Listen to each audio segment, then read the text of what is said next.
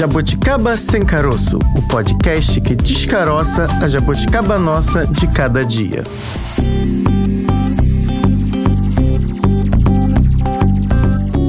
Seja bem-vindo, Jabuticabers!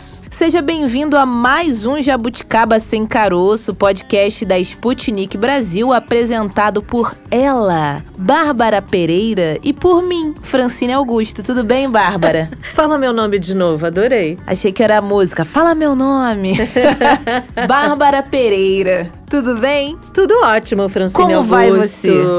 Como vai você? A gente tá muito musical hoje. Eu preciso saber da sua vida. Eu não sei cantar, gente. Percebemos, Percebemos, ainda, né? bem Ainda que bem. você foi ali pro ramo do jornalismo, É. dos livros. É verdade. Eu tô ótima. Acho que estamos numa semana aí de fim de ano. Fim de ano a gente tem sempre boas expectativas, né? Análises, né? Observações. É, a gente, ano, é, eu sei porque eu sou assim. Eu Hum. sei não, eu imagino que seja com muita gente assim. Você começa a fazer balanço de, do ano, o que, que você fez, o que, que você não fez, Uhum. Vai o que, que você riscando o gostaria. E o que, que você pode, talvez, melhorar ou incorporar para o ano seguinte. É. Eu gosto dessas coisas, acho que tem algum sentido, parece chavão, mas não é não. Faz algum sentido aí você fazer aquele balanço de fim de ano para melhorar, né, Fran? Você É. acha que a política faz balanço também? Com certeza faz e já convido você, Jabuticaber, que a gente fará por aqui também vários balanços, análises. Ah, é? Hoje ainda não é o dia do balanço, não. Eu já Não, querendo me mas- antecipar. Mas, ô Bárbara, não deixa de ser um balanço, uma análise, porque o nosso assunto de hoje é justamente a reforma trabalhista. Esse ano tivemos aí cinco anos completos de modificações, mudanças. Então, Uhum. falaremos de um balanço, de certa forma. Você nunca erra, Bárbara. Abrindo os trabalhos. Não fala isso pra mim, porque eu já tive muitas reflexões sobre a importância do erro. Eu aprendo O muito com os meus erros. Pois é, porque tem gente que diz, não pode errar. Pode sim, claro, o seu erro não comprometa a vida de ninguém, né? Não, um piloto de avião, ele realmente não pode errar. Por favor. Mas aqueles erros do cotidiano, né? Aqueles possíveis, são importantes para a gente poder avançar. Fugindo desse balanço de erros e acertos, Ah. a gente vai então falar do nosso tema, finalmente do tema de hoje, porque sim, você já abriu ali falando, já está em vigor há cinco anos aí a reforma trabalhista, né? As leis trabalhistas sofreram alterações que dividiram opiniões. Ih, teve Claro. gente que gostou, teve gente que não Sim, muito. né? Como qualquer mudança na vida, né? Exatamente. Ela tinha uma proposta aí, né? Quando se falava da reforma trabalhista, havia ali um objetivo. Hum. E um objetivo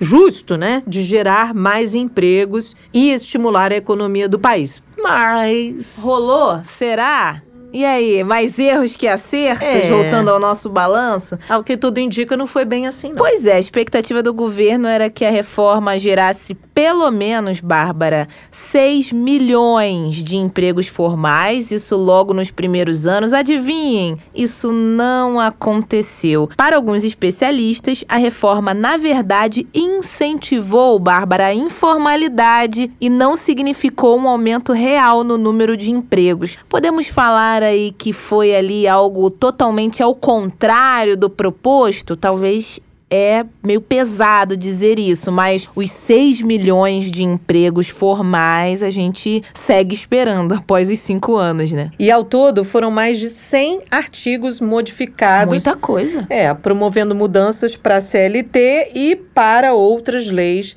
relacionadas ao emprego. Vamos falar de algumas dessas mudanças, né? Vamos. Acordos coletivos prevalecem sob a legislação. Hum, bom ou ruim? Tô levantando aqui É. a bola pro nosso ouvinte cortar, hein? É, não ser mais obrigatória a contribuição sindical. Aí os sindicatos reclamaram aí muito porque a atividade, né, do sindicato foi Dependia, comprometida porque dependia aí dessa contribuição. É algo aí que gerou bastante polêmica. Alterações na jornada de trabalho. Teve gente que achou é. benéfico, ah, tem um acordo aqui, mas na verdade não trabalhava ali menos ou trabalhava além, porque tinha o acordado ali em contrato e tinha uma outra modificação. Enfim, Bárbara, eu acho que quase para todos os itens aqui a gente tem o, bom e o ruim, né? Prós e contras. Parcelamento de férias. Tô eu fazendo igual nota de carnaval, né? Dez. Dez. Não, não foi dez. Você não, não, gosta de parcelar as férias? Hum, hum, acho que. Você gostaria de 60 dias?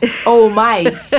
sempre. Férias eu sempre prefiro, claro. Para mais. Usufruir para mais, né?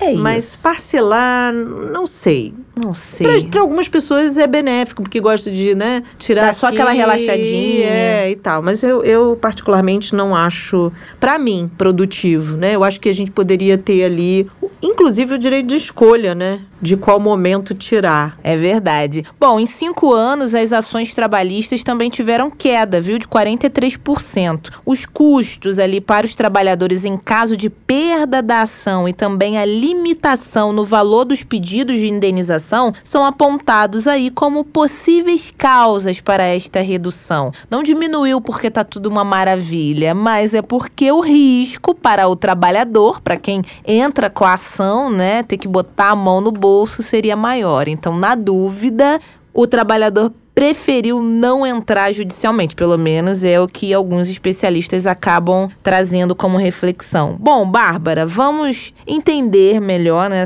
modificações, ver os prós e contras. A gente começa então com o nosso primeiro convidado do dia chegando. Politicando por aí.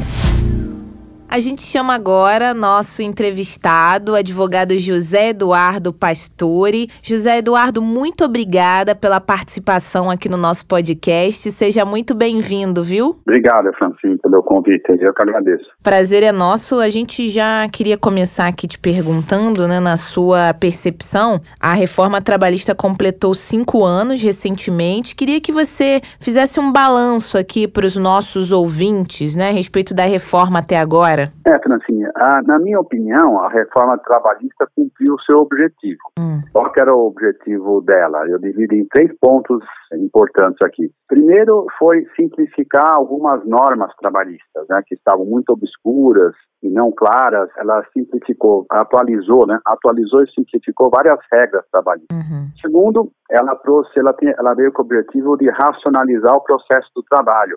O que foi isso? Ela estabeleceu regras mais objetivas no processo, nas ações trabalhistas, para que houvesse um pouco mais de segurança é, nos pedidos dessas ações trabalhistas, os pedidos que os trabalhadores estavam sendo estavam fazendo nas ações trabalhistas. Veio simplificar também algumas normas de processo de trabalho. E terceiro, ela veio, no final das contas, trazer segurança jurídica para as ações de trabalho. Uhum. E a gente sabe que aonde tem segurança jurídica, aonde o empresário sente que existem normas claras, objetivas, previsíveis, que dá segurança para ele investir, ele investe. E na hora que ele investe, porque as normas são previsíveis e seguras, isso é fator de geração de empregos.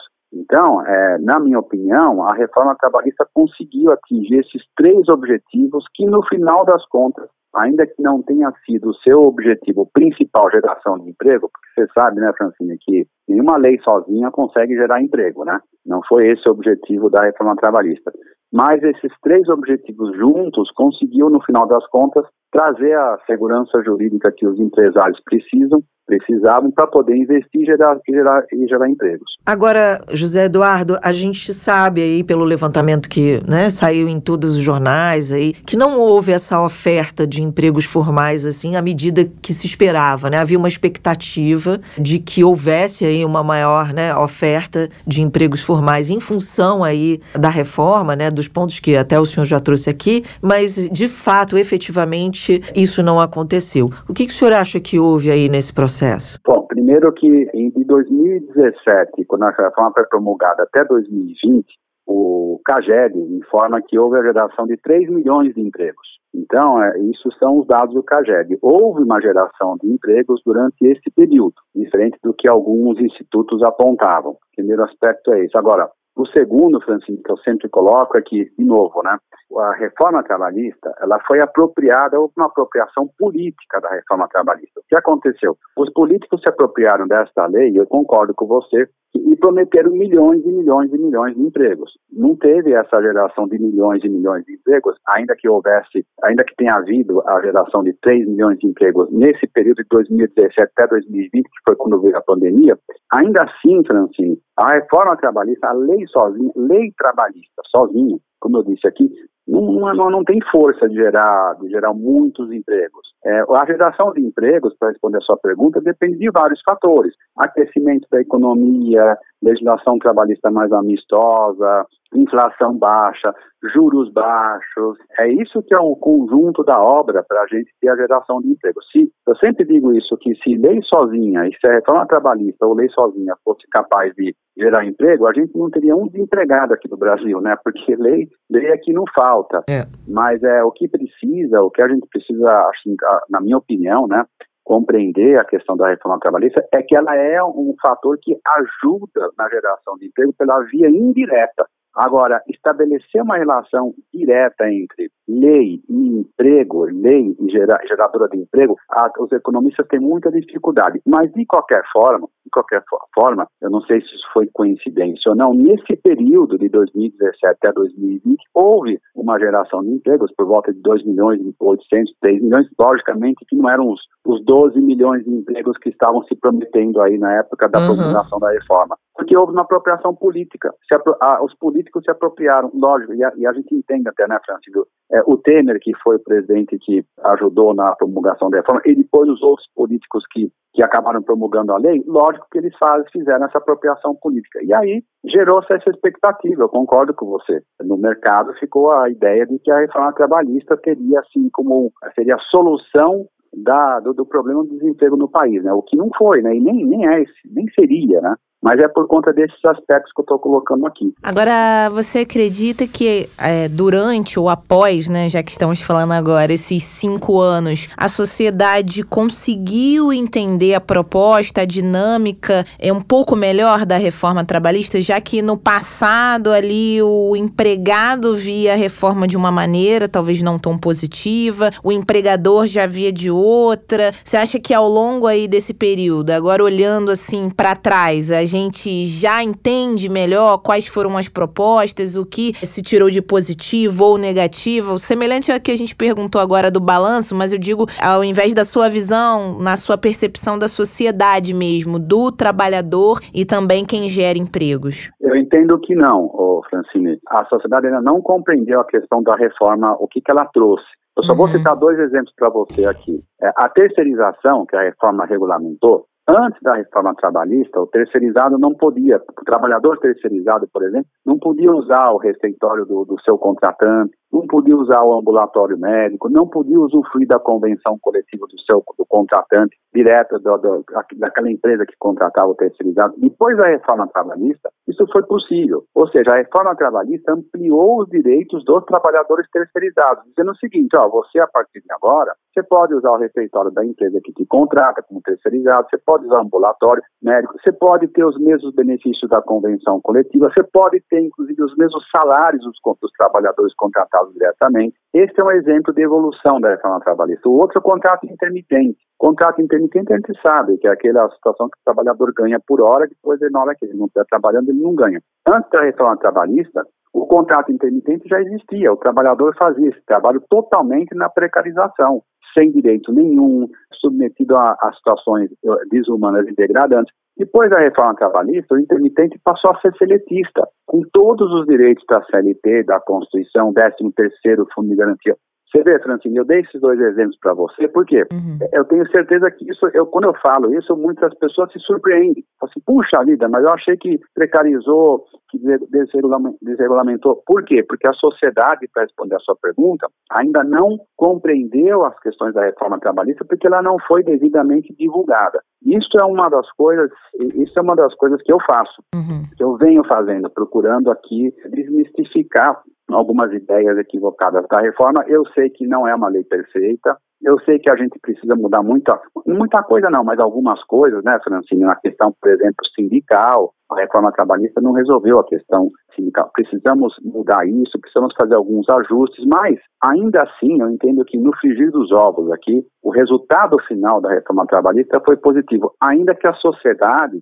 infelizmente, não tenha não tinha percebido disso, não tinha percebido dessa situação. Uhum. Não sei, viu, Francine, se por conta do, das críticas que a reforma sofreu desde a época que ela passou a vigorar, desde 2017, a gente sabe, né, Francine, que direitos do trabalho, os juízes do trabalho resistiram muito à reforma, agora não, né? Mas teve muita crítica, qualquer mudança que você faz em legislação trabalhista é muito sensível. Não sei se é por conta dos ataques que a reforma sofreu, é que ficou essa ideia de que, de que ela trouxe mais é, aspectos negativos do que positivos. Eu entendo que não, eu entendo que ela trouxe muitos aspectos positivos, só que a sociedade, para responder a sua pergunta, não se apercebeu é, disso ainda, infelizmente. Vamos ver se ó, mais, mais à frente a gente consegue ir clareando esses pontos obscuros aí da reforma. Né? Pois é, um dos pontos que o senhor já citou aí, que é a questão do trabalho intermitente. Isso realmente não ficou e não está até hoje muito claro para nós, assim, os leigos, a gente que olha um pouco de longe. Principalmente porque há correntes que dizem o seguinte, que ele deixaria esse trabalhador inseguro. Se ele se é intermitente, ele só vai ser acionado quando houver trabalho, como é que ele vai garantir a própria subsistência, né? Os seus recursos para poder sobreviver. Como é que o senhor vê essa questão do, do trabalho intermitente? O que, que tem aí de fato, de concreto, de positivo nesse ponto e o que, que talvez precise aí ser revisto ou não? Você veja, o intermitente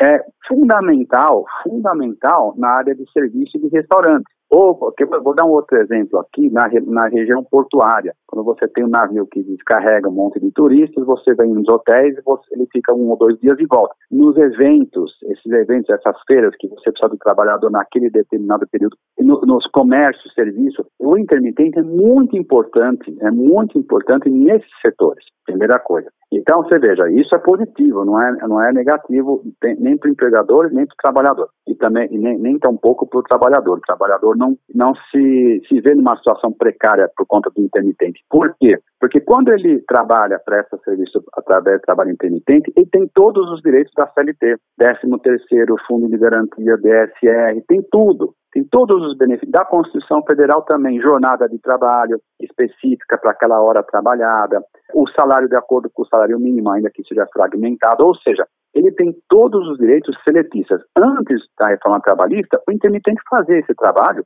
totalmente precário, não tinha direito nenhum. Era quase que era uma situação de análogo a escravo. Por quê? Porque ele não tinha, ele era totalmente jogado às traças, literalmente, para dizer, colocar um termo um pouco aqui forte. Uhum. Mas depois da reforma trabalhista, o intermitente veio regulamentar isso. Lógico que é um modelo de trabalho, Francisco, ele propõe uma outra coisa. Ele fala, olha, você vai ganhar por hora, por dia, e depois você entra e sai do, da, da, questão da formalização dos teus contratantes, né? Você vai trabalhar para um empregador, entra e sai. Agora, é, justamente para não gerar esta insegurança, nenhuma condição de precarização, é que o trabalhador intermitente é obrigado a ser seletista. Então, você veja, para resumir aqui a tua pergunta, que tem todas as proteções da CLT, o intermitente, não, dá, não, não, não entendo o que daria para a gente falar que está precário. Precário era antes, quando não tinha proteção nenhuma. Primeira coisa é Segundo, o que ficou faltando acertar no intermitente, porque você fez uma observação boa, é a questão previdenciária.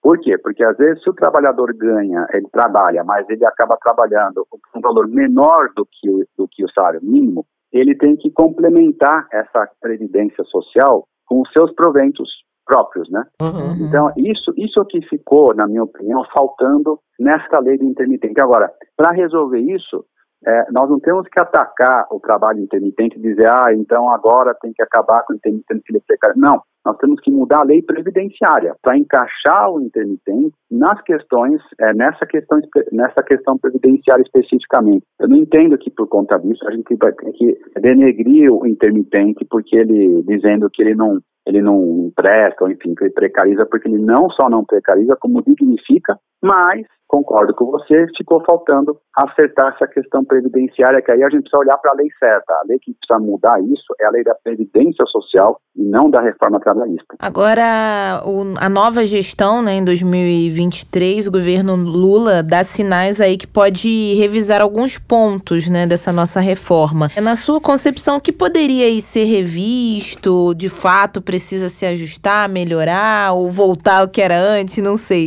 Qual a sua opinião? É, olha, uma, uma coisa que eu acho que a gente poderia estar olhando realmente é essa essa questão do previdenciário, por exemplo, do intermitente. Precisa, ser, precisa fazer esse ajuste, precisa fazer esse acerto. Mas o acerto, na minha opinião, é manter o trabalho intermitente e encaixar direito a questão da previdência. Uhum. O que as centrais sindicais estão colocando é que eles, eles, eles, estão, eles são contra a própria existência do intermitente, porque eles dizem que o intermitente precariza, não dignifica, enfim, esses argumentos que, na minha opinião, como eu coloquei aqui, não se sustenta. Então, mas de qualquer maneira, eu, eu entendo que a gente precisa olhar os, um ponto da reforma para mudar, a questão do intermitente nesse aspecto previdenciário. Primeiro ponto é esse. Segundo, um ponto que nós vamos ter que é, conversar é sobre a questão do custeio dos sindicatos, porque a reforma trabalhista tirou a contribuição obrigatória dos sindicatos as mudanças que a reforma precisa é, fazer para poder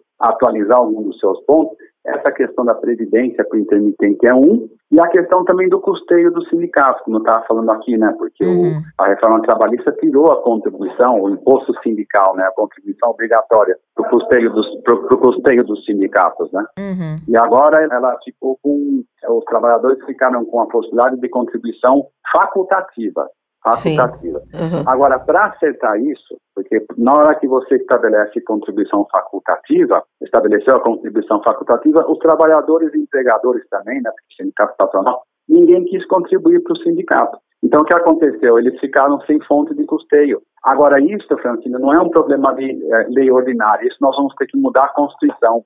Então, a reforma trabalhista vai ter que tratar da questão da, da reforma trabalhista, não. A, a, o próximo governo, o Lula, vai ter que tratar dessa questão do ponto de vista constitucional vai ter que mudar a Constituição, não propriamente a reforma trabalhista, entendeu? Agora, senhor José Pastore, a gente está aqui pensando também no porquê houve uma queda no número de, de reclamações trabalhistas na Justiça do Trabalho. Houve aí, de acordo com a reforma, uma exigência, né, por parte do processo que, caso o empregador que entre como empresa perca aí a ação, ele teria que custear aí os advogados, não só os seus, né, quanto também do, da, da, própria empresa, né? O, o, chamado custo do processo aí, né? Me corrija se eu estiver errado. Agora, o que, que pode ter acontecido para essa perda? Porque a gente fica se perguntando se isso significa que a reforma inibiu ações que poderiam ser de fato frágeis ou o empregado se sentiu impotente aí diante desse cenário, porque ele pode pensar, olha, eu, eu sou um só contra uma empresa que tem aí, né, advogados muitas vezes com muito mais experiência aí nesse processo de ações trabalhistas. Então, se ele perder, ele vai ter um custo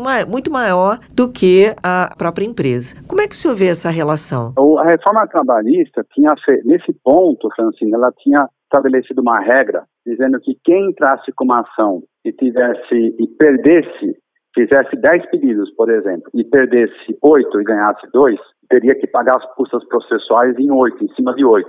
Era essa que era a regra da reforma trabalhista. O Supremo Tribunal Federal, ele não, ele não validou essa regra da, da, da reforma trabalhista. O que, que ele fez?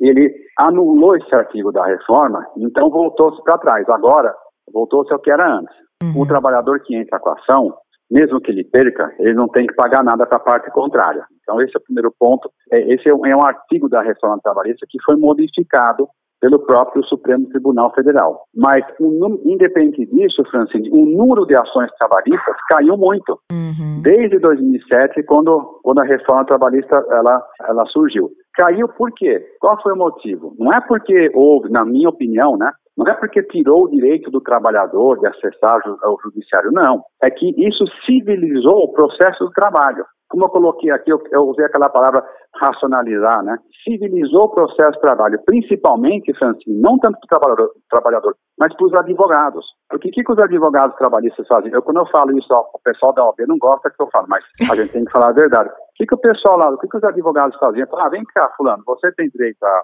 a, a 10, a, a 2? Ah, nós vamos pedir 10. E olha, se você é, perder, não tem problema.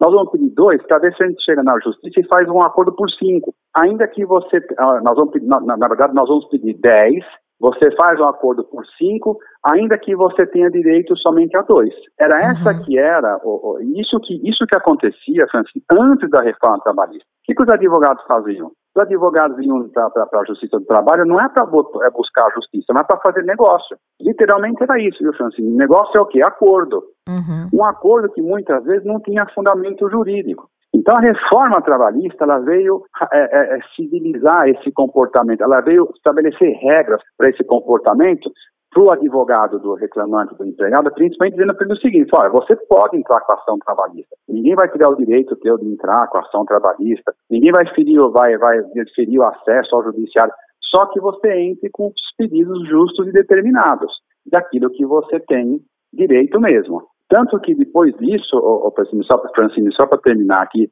depois da reforma trabalhista, o que, que aconteceu? Diminuiu a quantidade de ações, mas a qualidade dessas ações melhorou. Em que sentido? Você teve muito mais ação julgada procedente a favor do empregado. Por quê? Porque os advogados estavam, estavam começando a fazer pedidos certos, determinados, entrando na justiça diante de um pedido que eles sabiam que um direito que eles sabiam que o trabalhador é, teria que receber. Então, veja, a reforma trabalhista, na minha opinião, na questão do processo de trabalho, veio organizar, veio racionalizar o processo de trabalho, sabe? Agora o Supremo mudou essa regra, né, dizendo o seguinte: não, agora se você trabalhador se perder, se não paga nada para a parte contrária, voltou ao que era antes. Agora a gente precisa ficar de olho para saber se isso vai, é, vai provocar um aumento ou não das, do número de ações trabalhistas na Justiça do Trabalho. Bom, antes de encerrar aqui o nosso bate-papo, eu acho importante também, né? São diferentes pontos, mas um ponto aí que pode ter modificado a vida de muitos trabalhadores foi justamente a questão do teletrabalho do home office, que até precisar, talvez a gente não soubesse que precisa precisaria ter ali uma determinação, regras, leis tão claras, porque com a pandemia, né, boa parte até de é, quem é nos ouve agora pode é trabalhar verdade. com essa modalidade. A gente ainda está na pandemia, algumas situações precisa trabalhar de casa, enfim, algumas empresas inclusive mudaram completamente a sua maneira, né, de relação com o trabalho e não querem mais até o trabalho presencial, viu que funcionou. Então é eu acho mesmo. que esse é, é um ponto que a gente tem que destacar também, né, José Eduardo? Ah, com certeza, Francine. A gente tem. Esse é, me parece um dos aspectos mais positivos da reforma e é facilmente identificável, né, Francine, pelas pessoas, né? Porque uhum. a gente, com a pandemia, todo mundo foi para o teletrabalho e graças a, a ao artigo 75A da CLT, que é o da reforma trabalhista, que regulamentou esse teletrabalho, é que a gente conseguiu ir para casa com, umas regras, com as regras claras fixadas pela reforma trabalhista. Então, parece que a reforma foi meio premonitória, né, Francine? Porque a reforma veio em 2017 e finalzinho de 2019, começo de 2020 veio a pandemia. Uhum. E ela veio regulamentar, regulamentar justamente o teletrabalho, né, o trabalho à é. distância. E mais do que isso, viu, Francine? Além da regulamentação da reforma trabalhista,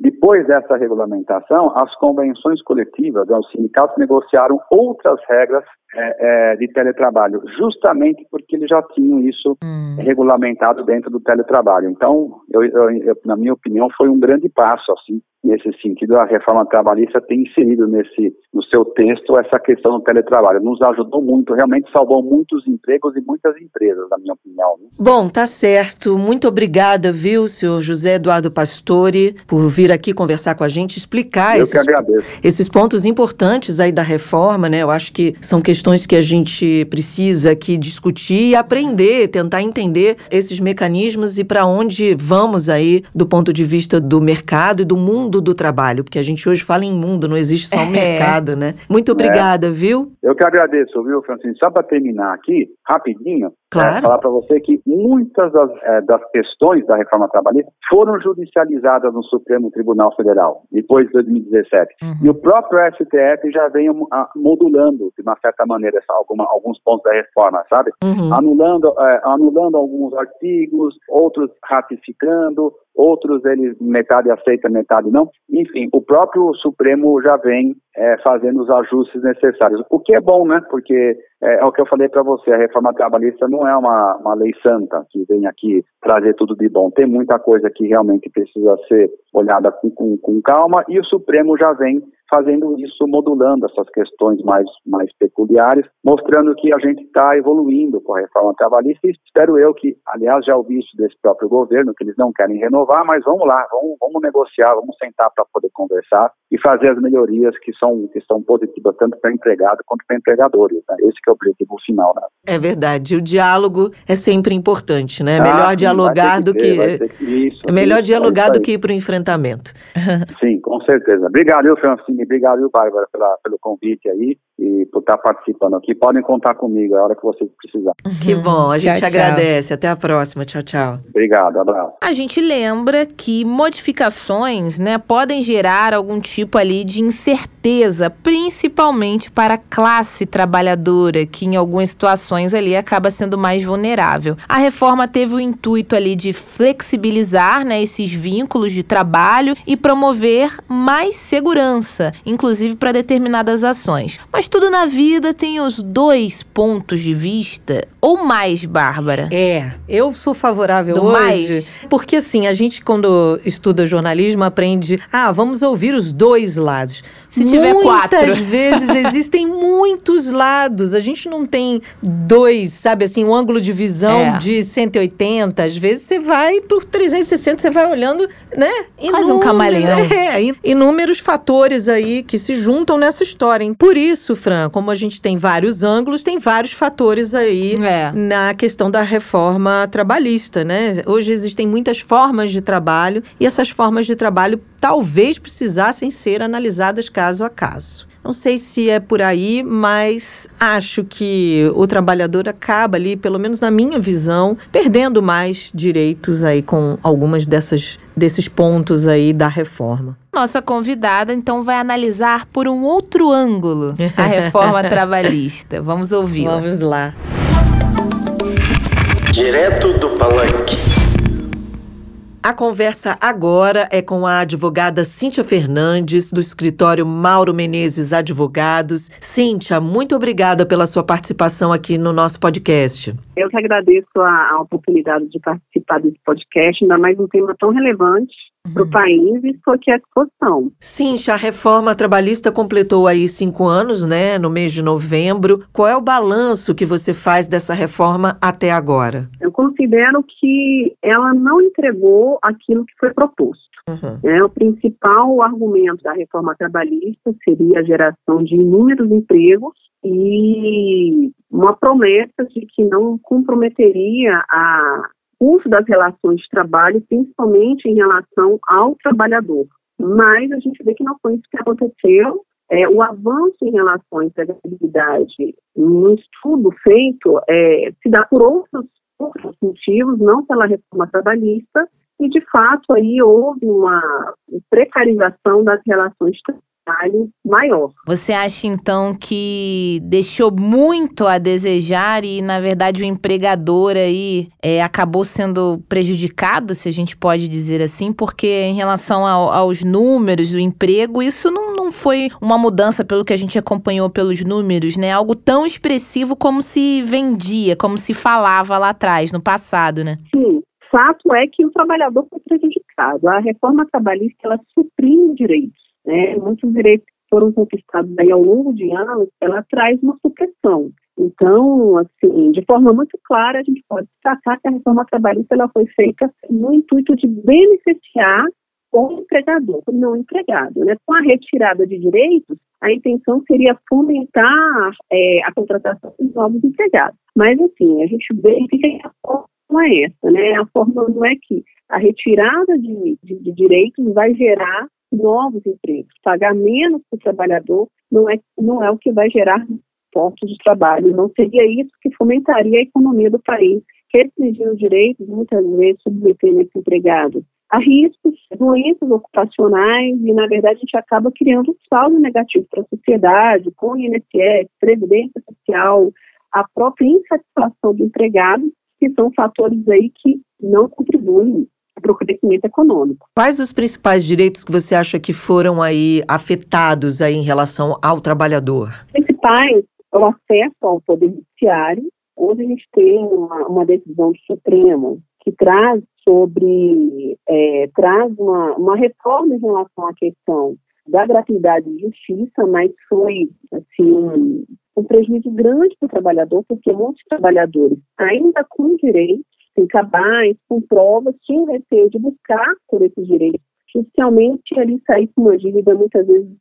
Então, a gente vê que, né, por conta de algumas situações específicas, uma generalidade foi é, prejudicada em relação a essa conduta de, de, uhum. de onerar o trabalhador em relação às demandas judiciais.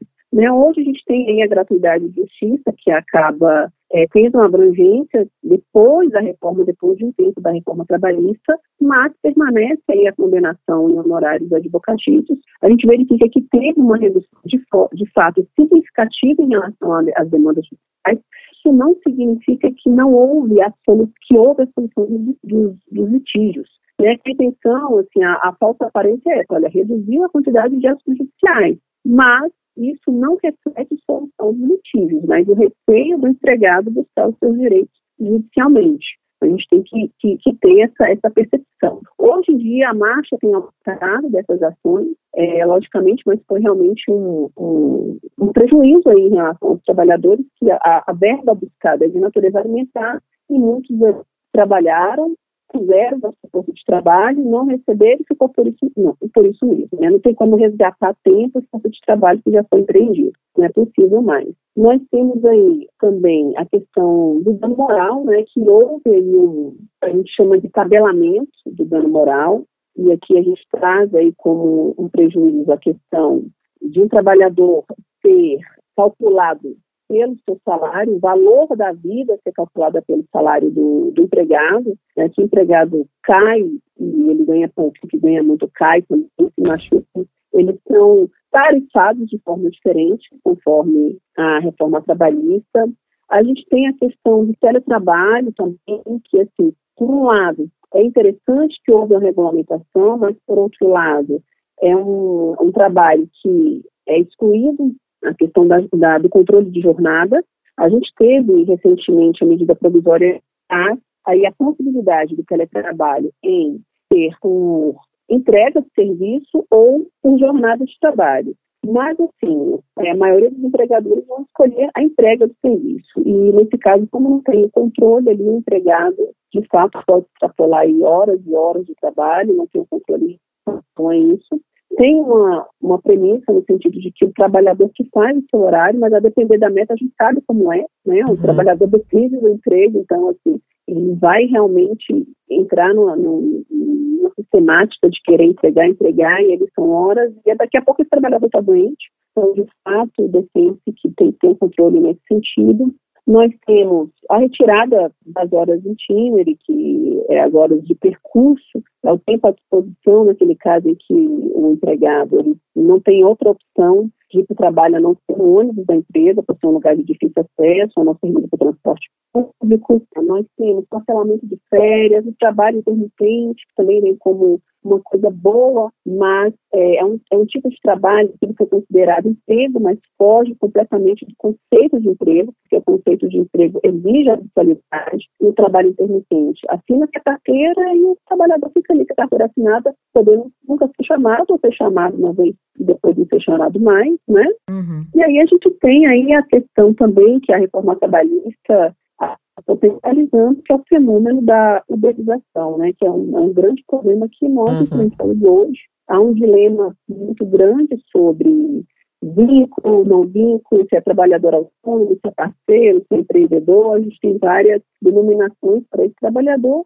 tem ali uma rotina de trabalho bem precarizada. E pelo ponto de vista de alguns, né, a gente eu sempre fala aqui do copo meio cheio, meio vazio, cada um vai ver um assunto por determinado ângulo e o que achar que for mais conveniente, mas a sensação que a gente tem por boa parte da sociedade, dos trabalhadores principalmente, é que eles mais perderam ou, né, deixaram de ter possibilidades do que ganhos. Isso de fato na sua opinião opinião, né, como advogada, como alguém que entende bastante do assunto, de fato é algo que aconteceu ou é mais a sensação porque talvez os trabalhadores não entenderam muito essa questão da reforma ou foi o que foi passado, né? Ah, não, o, o trabalhador vai perder, quem vai ter direito a mais possibilidades, quem vai, entre aspas, se dar bem nessa, são os donos da, das empresas. É isso mesmo, né? Falando num português assim mais claro para o nosso ouvinte, ou não é bem assim? Alguns pontos, de fato, ali foi necessária a execução dessa reforma. Então, em relação a essa questão, cada um tem o seu viés, então vai depender do polo em que a pessoa se encontra, mas fato é que, assim, foram modificados 100, mais de 100 dispositivos da CLT. Depois disso, nós tivemos algumas chamadas mini-reformas e a maioria dessas alterações desses dispositivos consolidados foi no sentido de tirar realmente. Então, foi a supressão de direitos. Então, tinha o direito sobre a questão do empregado que recebe a gratificação de função por mais de 10 anos. Não tem mais. As horas de itinerário, que são as horas extras durante esse percurso, esse empregado não tem condições de pegar outro ônibus, a não ser da empresa, foi retirado. É, a questão de controle de jornada no teletrabalho não foi concedido, ou seja, foi retirado o direito de horas extras. Então, assim, são várias questões que, de fato, foi suprimido. Então, a proposta era, vamos reduzir o direito, porque a gente gera uma economia melhor para o empregador e ali vai aumentar a empregabilidade. Então, essa, essa é a realidade. Por outro lado, a gente constata aí que a proposta da reforma não se concretizou né, na forma em que foi colocada. E desse saldo, né, embora tenha essa defesa de que desonerando o empregador, ele vai ter mais probabilidade de contratar e gerar mais economia para o país, é certo que o outro lado está sendo tirado do outro lado, né, para que isso aconteça. Então, assim, algumas situações podem ter facilitado a vida do empregado, por exemplo, parcelamento de férias. Né? Hoje o parcelamento de férias pode ser de, de três, né, três situações, assim, cinco, antigamente podia ser duas, hoje pode ser três. Tem os dois lados no caso, né? Pode ser melhor para o empregado, que ele tira né, várias vezes no ano, mas por outro lado, se a gente for pensar em termos de é, segurança e medicina do trabalho, não seria ideal, né? Porque, segundo né, cinco dias é um, é um tempo que leva para o trabalhador desacelerar daquela rotina que ele tem pesado, depois que ele entra na modalidade de descanso. Então, assim, tem essa defesa, mas alguns empregados acharam melhor o parcelamento mas no saldo realmente foi retirada de direito, de fato, aí, de, dos empregados. E acabou que não conquistou aí o que realmente foi proposto. Então, a ideia que tem é, é que, assim, essa fomentação da economia, né, esse, melhoramento das condições do, do, empregador, não está direcionado a essa supressão desses direitos que já tinham sido consolidados e conquistados a duras penas, né, há anos aí, é, buscando esses direitos que foram retirados, não foram direitos quaisquer, né, foram direitos importantes aí, conquistados durante muito tempo. Então, assim, respondendo sua pergunta de forma mais objetiva, foi supressão de direitos mesmo, o empregador perdeu, o empregado perdeu, algum ponto ou outro pode ter sido beneficiado, mas na maioria da, das hipóteses de operação foi a retirada, né, para proporcionar aí a intenção a economia e, melhorar a situação, desnumerar o empregador. Agora, Cíntia, você apontou aí, né, da a queda no número de processos aí em relação à Justiça do Trabalho, né? Houve uma redução na entrada de processos na Justiça do Trabalho por parte, é, obviamente, dos empregados. E aí há quem diga que isso seria, a reforma trouxe isso como importante, porque isso inibiria ali processos que poderiam ter fragilidade fragilidades, né? Ah, os advogados entrariam ali com processo sem ter ali provas robustas, né, contra as empresas. Por outro lado, há quem ache que não, que na verdade o empregado se sentiu inibido diante da máquina que seria é, lutar contra uma empresa, né? Naquele antes da decisão aí do STF de ele ter que aí é, arcar com os custos caso perdesse, né? E aí eu estou falando do empregado. Como é que você vê essa queda? O que, que de fato representa essa queda? De fato, né, a gente não pode negar essa a, assertiva de que né, muitos trabalhadores aí, assim, não a maioria, mas alguns, melhor dizendo assim, entravam com demandas que, de fato, o valor era mais elevado do que o valor da causa. Mas a gente tem o controle do próprio Poder Judiciário para isso. né? Está ali o juiz, ele tem todo o acervo de provas para fazer toda a análise e decidir ali conforme tudo que foi colhido naquele processo, naquela instituição probatória. Então, assim, eu não vejo que, assim, é, é, diante da, do posicionamento do magistrado, ele ser enganado pelo empregado, sendo que quem quem alega prova, né? A premissa é essa dentro de um processo. Quem alega prova, a não ser que a prova esteja no domínio de outra pessoa, e aí a pessoa pede perder todo de prova. Mas se eu estou alegando, eu tenho que provar. E aí o magistrado, o filtro que a gente tem é justamente o julgamento. Né? Só o empregado entrar com a ação não significa que ele vai ganhar essa ação. Né? Ele precisa ali provar de fato o direito dele.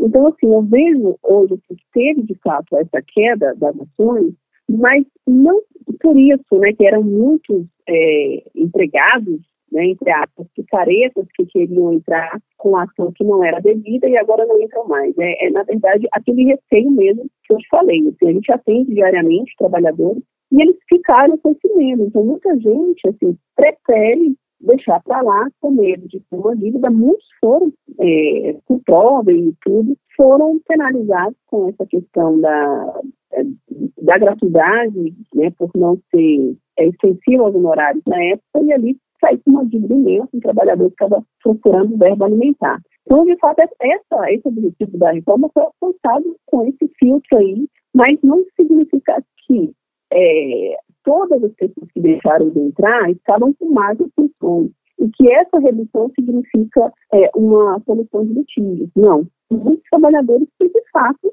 ficaram com receio de entrar. E aí a gente ainda tem aquela história da lista negra, né? Ela existe e trabalhadores têm medo de entrar com ações e ali pedir indicação de uma outra empresa, a empresa falar que ele tem ação judicial e ele está contratado. Então, a situação do empregado, ela é bem, bem caótica nesse sentido, né? de é, ter o receio de receber uma condenação, perder por algum motivo o processo, né, mesmo tendo ali as razões, outra questão é a lista negra, e aí ele acaba, acaba perdendo mesmo, né, perdendo ali a função. E a outra situação ainda, se me permitem falar, em relação aos acordos. Que a gente tem que são acordos módicos realizados. A empresa às vezes alega que está em, em situação financeira ruim, e são acordos assim, acordos módicos, em que não vale 20% daquilo que seria devido. Então, assim, é uma injustiça muito grande, eu considero, porque o empregador trabalhou muitas vezes ali, né, muito dedicado, não recebeu uma expectativa sempre de receber no próximo mês, vai deixando, ele precisa do trabalho, às vezes não tem condição de sair procurando outro emprego, o tempo passa, quando vai discutir aquela verba oficialmente, ele recebe muito menos e não tem mais como ele resgatar esse tempo, né? Não tem como compensar isso. Então, você já passou de audiência é, de uma arquiteta, por exemplo, que é, a empresa dizia do ela ficou achando que ia pagar, pagar, chegou na audiência, não, não tem dinheiro, faz um acordo de 40 mil, 200 mil de verba trabalhista, não tinha indenização, não tinha nada, era cálculo mesmo de verba. Ela fez um acordo chorando, né? Poxa, 200 para 40, mas o que, eu vou fazer? Em vez de fazer sem condição financeira, é melhor receber isso que nada. Então aí a gente vê assim que é, tem ditado que a corda quebra do lado mais fraco. E a gente vê isso muito dentro das relações de trabalho. E o curioso que o seu ambiente, sua empresa, o local de trabalho, né? A gente sabe que na teoria tudo é, é lindo e perfeito, mas não era para ter, né, esse temor. Como o nome diz ali, né? O contrato de trabalho, né? Tem que ser algo interessante para as duas partes. A empresa não está sendo benevolente, você está pagando, assim como a empresa te paga mensalmente, né? Ou aí vai da modalidade de cada um, ela tá pagando por um serviço prestado. Às vezes também um trabalhador tem aquela percepção, ou muitas empresas fazem com que ele se sinta assim, né, eternamente grato, trabalhando com jornadas extremas e tudo, como se não, ó, a empresa está sendo muito boa por pagar esse salário, por te dar esses benefícios, mas é importante até a gente aproveitar esse episódio, esse programa de hoje, para falar que é lei, é contrato e os dois precisam, né, estar satisfeitos ou então alguém, obviamente, acaba saindo perdendo e como é, você bem disse agora, o mais fraco fraco quase sempre, né? Não vai ter tantas possibilidades dos melhores advogados ou todas as opções e acaba o trabalhador perdendo duas vezes as ações e o seu emprego também, que é, era o possível de se ter, né, Cíntia? É isso mesmo. E, e assim, claro que tem muitos bons empregadores, né? Uhum. A gente não está aqui é,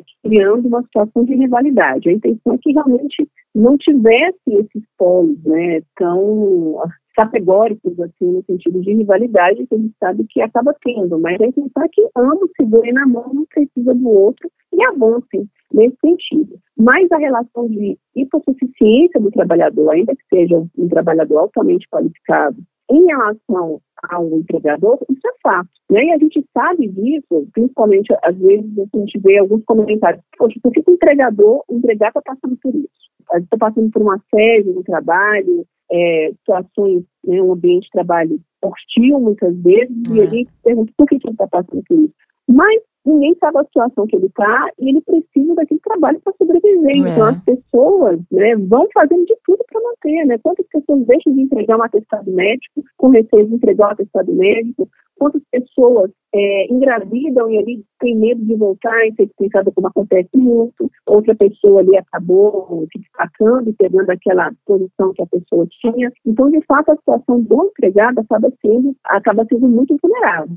É, uma vez eu tive uma pessoa que me comentou que estava realmente falando sobre ela não tinha tirado férias e, e a empresa estava devendo alguma coisa para ela e ela foi muito fortemente destacar o direito dela para a empresa. Olha, isso aqui é meu direito, falou. Eu falei assim, olha, você está certa, é isso mesmo, esse é seu direito, mas eles não querem, então as pessoas vão ali deixando. Eu conheço, tem muita gente, muita gente que deixa de entregar testado médico e trabalha doente, com medo de perder emprego. Então, de fato, não tem como negar isso, né? Não adianta falar por que, que a pessoa está passando por isso. Ela sabe, é a mesma situação, às vezes, da mulher que está ali com, com o abusador, ah, por que, que ela está vivendo isso? Medo, às vezes, de sair uhum. daquela situação, né? não dá para a gente julgar. Imagino que deva ser um divisor de águas quando esse empregado conversa com um profissional, com um advogado que vai até o escritório de vocês e ele deve ter a dimensão, ele ou ela, de quantas coisas estavam erradas ou então que seria a sua obrigação, porque aí a gente tem que falar de direitos e deveres também. Mas acho que também falta um pouco isso, né? Tem tantas coisas que para uns são coisas óbvias, que é seu direito, que você pode fazer e outros não têm nem a percepção conversando com um advogado, acredito que conversando aí com você e com outros colegas, devem pensar: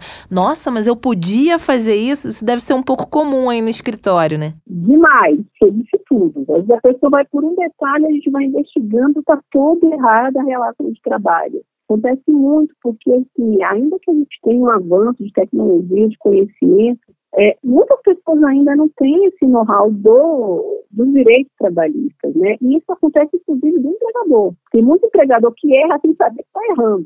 O interessante é isso. Ele acha que está fazendo a coisa errada, acerta, está fazendo a coisa certa, mas está fazendo totalmente errado, de acordo com a lei. Então, acontece também o contrário. O próprio empregador atuar, está atuando de forma correta, mas está Agora, Cintia, a gente tem aí a possibilidade, né, de ter uma revisão aí na reforma. É o que aponta aí o novo governo. O presidente eleito, Luiz Inácio Lula da Silva, vem aí dando sinais de que pode rever aí alguns pontos dessa reforma. O que, que você acharia mais importante nessa revisão? Acredito que não vai se consolidar né, a questão de revogação. O governo tem de fato para uma revisão. acredito que seja de fato aí uma melhor estratégia porque aí é uma construção, alinhamento, estratégia.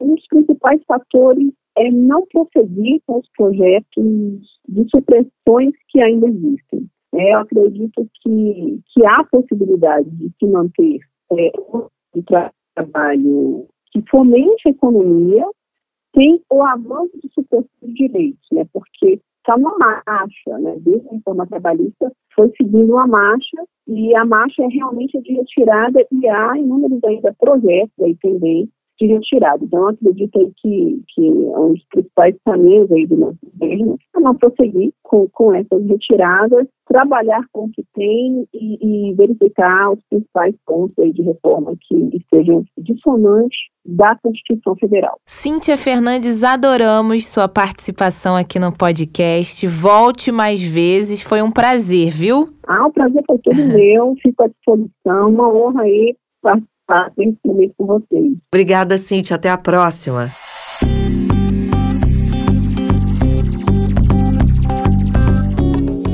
Bárbara, acabou o nosso pequeno balanço de acabou, cinco anos. Acabou, é.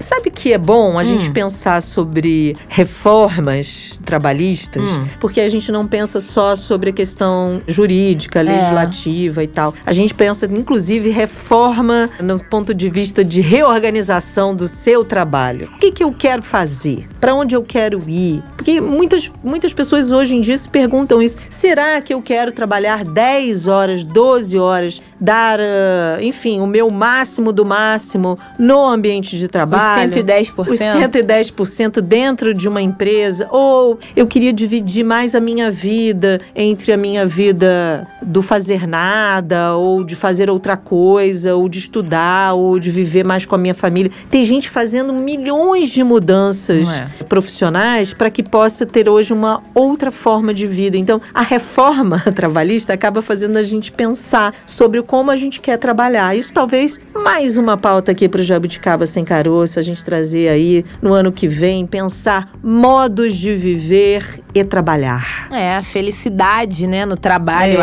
acho que é, às vezes é colocado como, ah, impossível. Como também a gente até comentou aqui ao longo do programa, ah, não, o empregador é sempre contra o empregado, a empresa, não, não quer saber, somos números. Tem empresa que é assim? Tem, mas a gente não pode generalizar. Sim. E nem sempre o trabalhador tem razão. Existem casos e casos, ângulos e ângulos, mas às vezes é colocado como se o trabalho fosse, ai, uma coisa ruim. Tem até memes na internet, né? Contando os segundos para ir para casa. Lógico, nem todo dia vai ser bom, mas eu acho que se a relação for saudável, respeitosa, com o trabalhador ouvindo o empregado, né? É um contrato, como o nome diz, gente, contrato de trabalho. Aquela lua de mel, né? Quando você assina ali, ó, você está efetivado, passou pelo RH da empresa, seria maravilhosamente aceitável ao longo de todos os anos. Nem sempre é, mas que seja uma relação leve. Bárbara, já apoiei e aceitei para essa ser uma pauta futura em 2023. Mas falando de pautas, entrevistas e episódios, amanhã a gente volta com mais um Jabuticaba Sem Caroço. Estamos também no site da Sputnik Brasil, sputniknewsbrasil.com.br. Nos siga no arroba jabuticabasc, que é o nosso Twitter. Do que